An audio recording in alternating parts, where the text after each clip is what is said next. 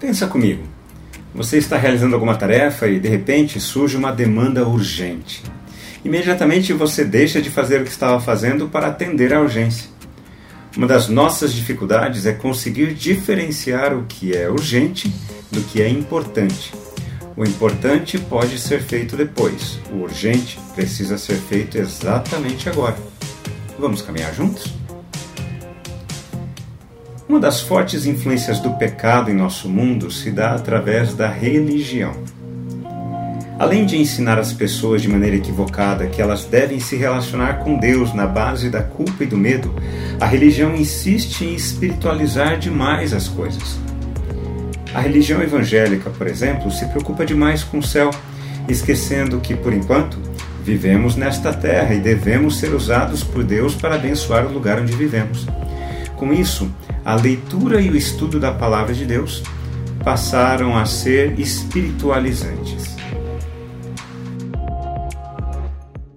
Sempre me causou estranheza nas passagens dos evangelhos quando Jesus chamou duas duplas de irmãos que trabalhavam com pesca para abandonarem tudo e seguirem ele. Era o ganha-pão deles. Eles, no mínimo, ajudavam no sustento das suas casas. Por que Jesus pediria isso? E por que eles aceitaram o convite tão prontamente? O convite de Jesus era esse: venham comigo e eu farei com que sejam pescadores de gente. Parece não fazer muito sentido. O pior é que a religião nos ensina a ler passagens como essas de um ponto de vista espiritualizante que não tem nada a ver com o propósito original. Desde pequenos somos ensinados que ser pescador de gente é ser alguém que fica falando de Jesus para as outras pessoas e que consegue levar mais pessoas para a igreja. Nada mais equivocado do que isso.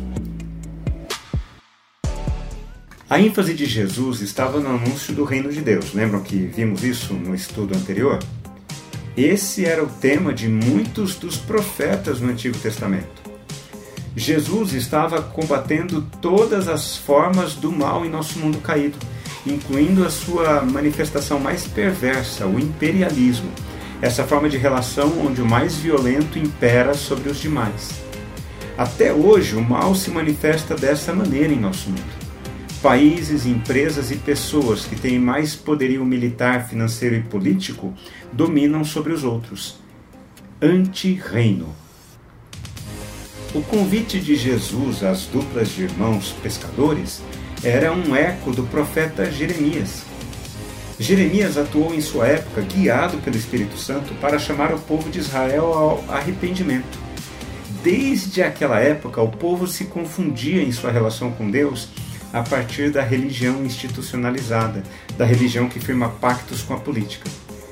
O capítulo 16 de Jeremias é um convite ao arrependimento do povo para que abandonasse as práticas contrárias ao reino de Deus. O versículo 16 indica: Eis que mandarei muitos pescadores, diz o Senhor, os quais os pescarão. Para a dupla de irmãos, ser pescador de gente era combater a situação de violência do antirreino, era lutar contra o mal, era lutar contra o império. Quando refletimos na palavra de Deus, precisamos responder a ela. Eu quero orar por mim e por você. Pai, muito obrigado porque o mal não terá sossego em nosso mundo enquanto existirem homens e mulheres que se disponham a combatê-lo. Dá-nos a graça de vencermos o mal com o bem, sendo pescadores de gente, anunciando o seu reino e vivendo a nova vida que há em Cristo Jesus, além da religião. Ajude-nos a compreender a urgência disto em nossos dias em nome de Jesus. Amém. Que grandes transformações sejam realizadas a partir da sua vida, onde você estiver. Em nome de Jesus. Um forte abraço a você, meu irmão, minha irmã. Nos falaremos mais no nosso próximo encontro. Até!